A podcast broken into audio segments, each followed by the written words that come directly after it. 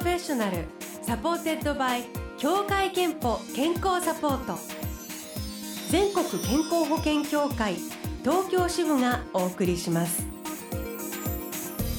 東京 FM ブルーオーシャン住吉美紀がお届けしています。木曜日のこの時間はブルーオーシャンプロフェッショナル supported by 協会けんぽ健康サポート。美と健康のプロフェッショナルをお迎えして健康の秘密伺っております。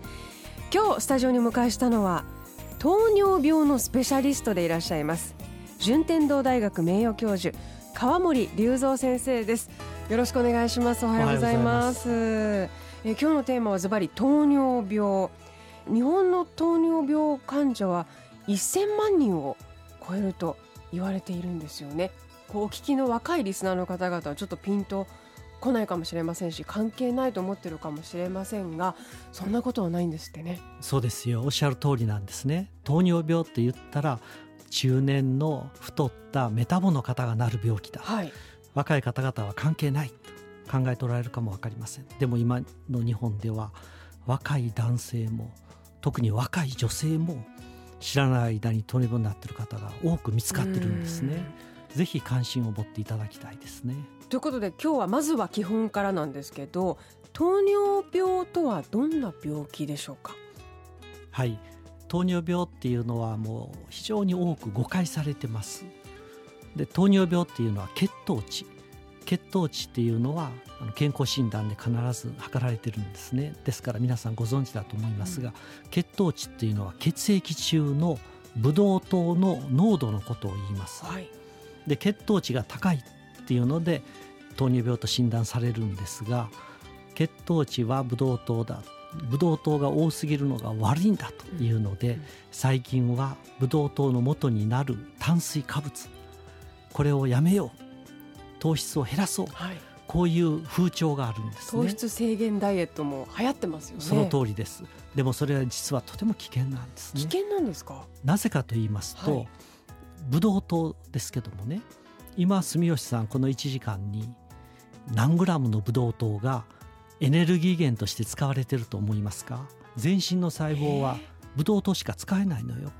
もうそもそもご飯とかパンでもどのぐらいブドウ糖が含まれてるかわからないんですけどヒントでご飯一杯とかは例えばブドウ糖ご飯一杯だと40グラムほどのブドウ糖があります1時間にじゃあ20グラムくらい。1時間に20グラムずつブドウ糖を使ってます、はい、そうすると24時間で500グラムですね、うん、ほぼ正解。おお寝てる間にもね、はい脳は昼間に起こったことを全部コンピューターとして整理してるんですね、はい、そして楽しい思い出だけ残して不愉快なことは捨てようとしてくれてます。だから寝てる間も脳は必死でブドウ糖を使ってるんです。ブドウ糖しか使えません、はい、そして打ち続けてる心臓の筋肉呼吸してる筋肉動いてるでしょ？当然ブドウ糖を使ってる。で普通の人であれば真夜中寝てる間も1時間に10グラム、うん。次に朝起きます。運動量にもよりますが非常に多くのブドウ糖を使うんですね、はい、で私どもがきちんと計算してもう証明されてますけれども体の動かす程度によりますけども、うんうん、1日に最低300グラム、うん、多い方では700グラム。ブドウ糖を使ってるんです、はい、毎日使ってるんです。それをお食事の炭水化物として補わないといけないんですねだから糖質を制限し続けると危険ということなんですね。どのような危険なことが起こっているかは後でお話しいたしますけれどももうそれほどのブドウ糖をうまく使ってるんですね。で血糖値が高いということは、はい、血液中にブドウ糖がダブついてるんですね。なるほど。ということはものが泳ぎ回ってるっていう感じですね。その通りです、はい、だから脳とか筋肉はブドウ糖を使うことができていないはい、脳の中はブドウ糖が足らない、うん、だから長年糖尿病の状態が良くなかった方はそうでない方に比べて20年も早く認知症が出てくるんです。えーと、血液の中にブドウ糖がいっぱいあるのにでも脳が使えない脳の中ではそれが利用されていない。だから血液中にダブついている、はい、そのブドウ糖を全身の細胞でうまく使わせているのが膵臓から分泌されるインスリンというホルモンなんですね。そもそももう暴飲暴食をしても誰も糖尿病にならないですよね。ブドウ糖はあんなに取ってるのに油はあんなに取ってるのに血糖値はいつも見事にコントロールされてるこれを司ってるのはインスリンというホルモンです、うん、例えば美味しいお食事見ますね。見るだけで何も食べてないのに。膵臓からもうインスリンが出てくるんですよ、え。ー、唾液が出てくるのと同じ感じにそうです。唾液が出るのもそのせいですけどね。脳の脳の調子がコントロールしてるんですけどもね、はい、もうそのように美味しいものを見た。今からこれが入ってくると思っただけで、うん、脳からの指令で膵臓はインスリンを出し始める、えー、そしてインスリンは膵臓から出たものは肝臓に流れ込む。で肝臓には食事をとるとブドウ糖とインスリンが肝臓にぶち当たる、はい、で肝臓はインスリンの働きでそのブドウ糖を取り込むんですね。だから食後も高血糖にならない。ところが最近の若い方、はい、もうスマホを見ながらラーメンを一気に食べるんですね。インスリンが出る前にもういっぱい食べ物を食べたりしてる。だから血糖値は上がりやすくなってしまうんですね。なるほど、はい、ですからもう食べる時はその食べ物を十分見てああ美味しいものを食べれるなと思ってゆっくり徐々に召し上がることは糖尿病の予防には非常に大事なんですね。このようにインスリンがブドウ糖を見事に処理している間はどなたも糖尿病にならない、はい、ところがよくあるのは過食ですね。それから運動不足。そうすると肝臓には余分なエネルギーが脂肪としてたまる。いわゆる脂肪肝という状態になる。あるいは筋肉にも脂肪がたまって脂肪筋になる。するとインスリンが肝臓や筋肉にうまく働かなくなる。脳にも働かなくなる、はい、するとブドウ糖を取り込むことができなくなる。相変わらず暴飲暴食を続けるだから血液中にブドウ糖がダブついてしまってるんですね。で糖尿病に。そしてそういう状態が続くと糖尿病と診断されてしまう。ということはどういう人が糖尿病になりやすいかというとまずそう運動しない。あと過食。そうですね。の人。あとはそのスマホを見て食べている方はなりうるという。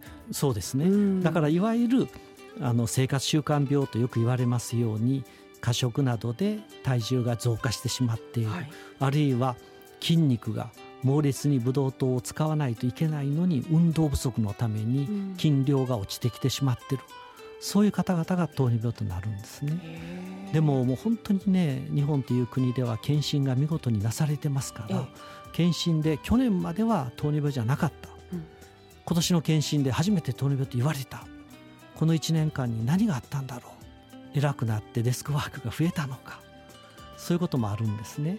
だからすぐ生活を見直して1年前の糖尿病でなかった状態にすぐ戻るべきなんですね。糖尿病は治らない病気だってよく言われますけども、はい、糖尿病の方も糖尿病になるまでは糖尿病じゃなかったじゃないですか。だからその時にもう一度戻ればいい。そうすると糖尿病って治るんですか？治りますよもちろん一度なってしまうとこうアレルギーみたいに一生糖尿病っていうものかと思ってましたが。はい。世間一般でいう糖尿病ですね。ありふれた学問的には2型糖尿病。1型2型の2型糖尿病と言いますがこれは治る方もいっぱいいます。10年間糖尿病の治療をお薬やインスリンの注射を使ってやった。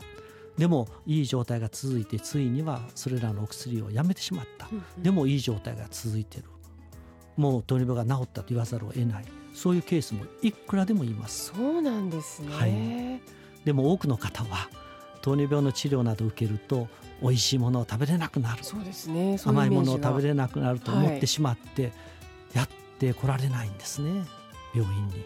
えそれはその糖尿病に診断されているのに。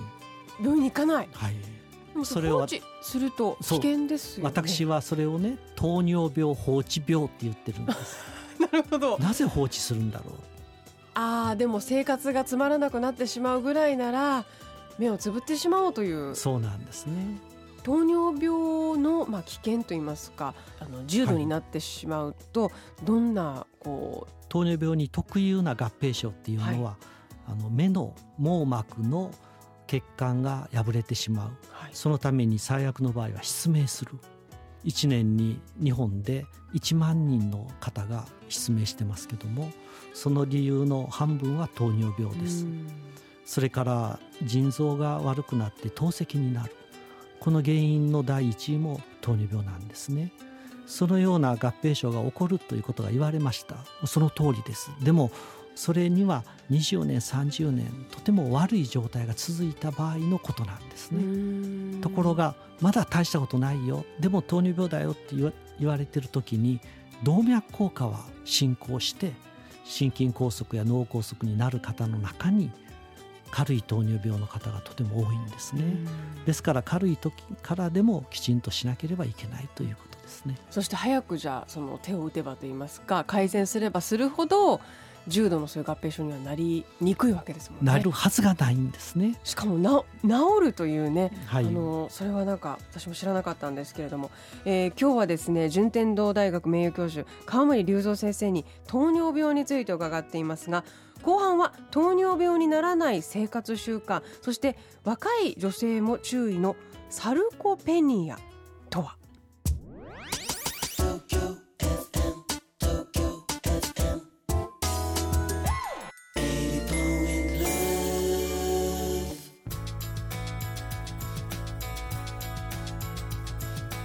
東京 FM ブルーオーシャン住吉美希がお送りしています。今日は順天堂大学名誉教授川森隆三先生をお迎えして糖尿病のお話を伺っています。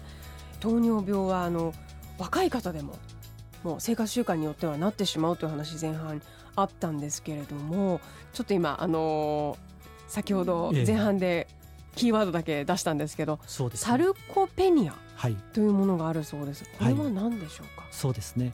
女性を検査しました。もう東京のオフィスレイディで20代平均24歳です。背がすらっと皆さん高くてでも痩せている。いわゆる BMI が20を切ってるような方々ですね。そういう方々60数名来ていただいて検査をしました、ええ、そうすると色がとても白いんですね。心配して血液中のビタミン D のレベルを調べました。そうするととても低い。心配して骨粗しょう症じゃないか調べました。骨粗しょう症になってました。なぜそういうことになったの？ということをお聞きすると火に当たって黒くなるのは嫌、はい、なかなか外出しない。外出しても完全に日傘を差したりして火に当たらないようにしてる。ご存知のように紫外線がビタミン D などを活性化させて骨にカルシウムを取り込みますのでそれがないために骨粗しょう症に20代の女性がなってる、えー、そして次は筋肉も足も細いですから全身の筋肉の量を調べました。とっても少ないんですね。サルコペニアというのが今注目されてますがサルコっていうのは筋肉という意味です。ペニアは少ないという、はい、筋肉が少なすぎるまあ状態。そうです。これはあのお年寄りでサルコペニアが起こるんですね。お年を召してくると栄養状態も悪くなり動きませんから。だんだん筋肉が減ってきます、ね、減ってきます。そうするとたやすく転倒する、はい、転倒すると骨折も起こす。動けなくなる。介護になってしまう。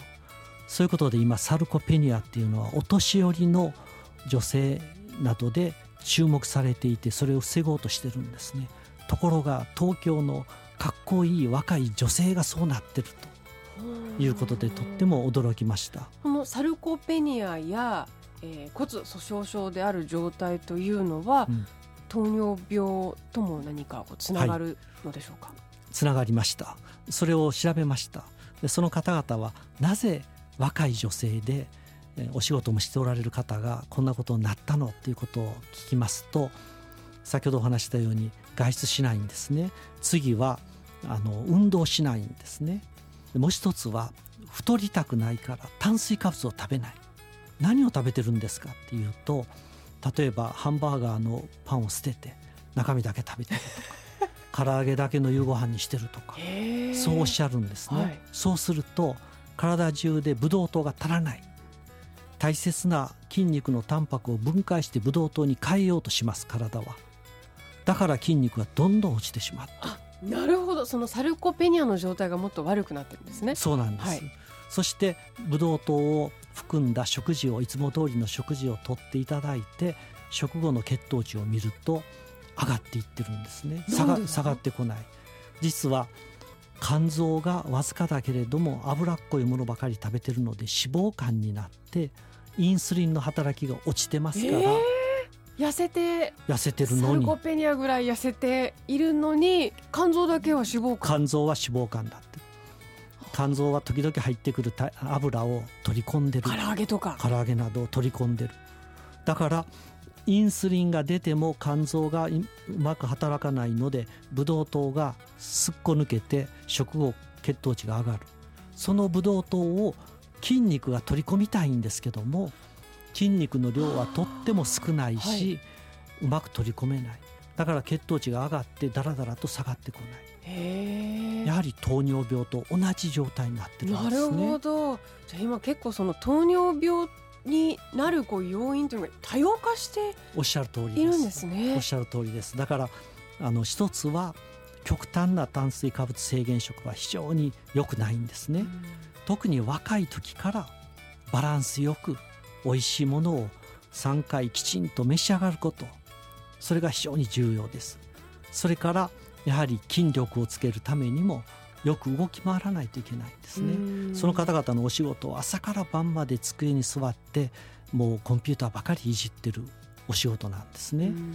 ですからせめて通勤の時にしっかり歩いたりしてくださいねというふうにお伝えしたりしてるんですけどもねもう若くてサルコペニアだということで私たちもびっくりしまして若ペニア若サルコペニアと名前をつけて実はこういう方日本では増えてきてるんですね。痩せメタボに若サルコペニアが20代でも増えてる増えてきてる。ですね最後にそのまとめると糖尿病予防のための食事とか生活では何をじゃあこう大事にしていけばいいんでしょうか？3回の食事ですねそれをバランスよくせめて炭水化物は60から70%残りはできるだけタンパク質を多くして脂肪を控える。戦後日本はこんなに美味しいお米の消費量は半分以下になったんですよ、ところが日本人はみんな肥満になってきてる。これは実は油なんです。油を無意識の間にたくさんとってますのでぜひバランスの良い食事をとるようにそれから炭水化物も必要、それから運動ですね。運動ですね。どのくらい？同じ歩いていただくならば早足で歩く。だらだら歩くよりも少し早足で歩くと筋力はよりついてくるんですね、うん、そのように意識していただくことが重要だと思いますね。血糖値は健康診断でチェックすることができるんですね。もちろんです。はい。健康診断に行った時には気にした方がいいということでそうですね。川森先生はご自身健康診断は受けていらっしゃるもちろんです。毎年きちんと受けてます。やっぱりご自身の血糖値のこう値とかもよく知ってして、はい、よく知ってらっしゃる、はい、えーと、それが本当に大事だということです。自分を知るということが、ね、いかに大事なことかということですね、はい、えー、最後に川森先生の健康の秘密伺いたいと思います。健康の秘密はまるまるですでお願いいたします。やはり好奇心ですね。年を取ってくると認知症が怖い。認知症を防ぐためにはあらゆることに好奇心を持つことです、例えばドラマを見て次何が起こるのか。とても興味を持つこと大事ですね。それから何よりももうちょろちょろでも体を動かすこと。まめ、に動かすことによって筋力を維持することですね。健康の秘密は好奇心ですといただきました。このコーナーではあなたの健康の秘密や健康でいるための秘訣も募集しています。毎週1名様にクオカード3000円分をプレゼント。ブローシャーのホームページにあるメッセージフォームからお送りください。ご応募お待ちしています。今日のブローシャンプロフェッショナルは順天堂大学名誉教授川森隆三先生をお迎えしました。川森先生のご著書血糖値を下げる40のルール。そして糖尿病の美味しいレシピなどでも糖尿病そして血糖値について読むことができます。興味ある方ぜひチェックしてみてください。川森隆三先生でした。どうもありがとうございました。どうも失礼しました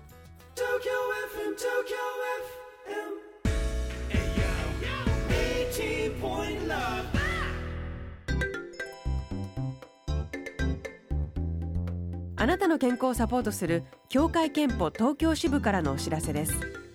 選んでますか？ジェネリック医薬品。ジェネリック医薬品は先発医薬品と同じ有効成分を含み効き目や安全性が同等であると国から認められたお薬です。効き目が同じでありながら先発医薬品ほど研究開発費がかからないため価格を低く抑えられるんです。ジェネリック医薬品を選ぶことは加入者の皆様の医療費の節約につながります。協会憲法東京支部ではジェネリック医薬品の利用をお勧めしています。ブルーオーシャンプロフェッショナル supported by 協会けんぽ健康サポート。全国健康保険協会東京支部がお送りしました。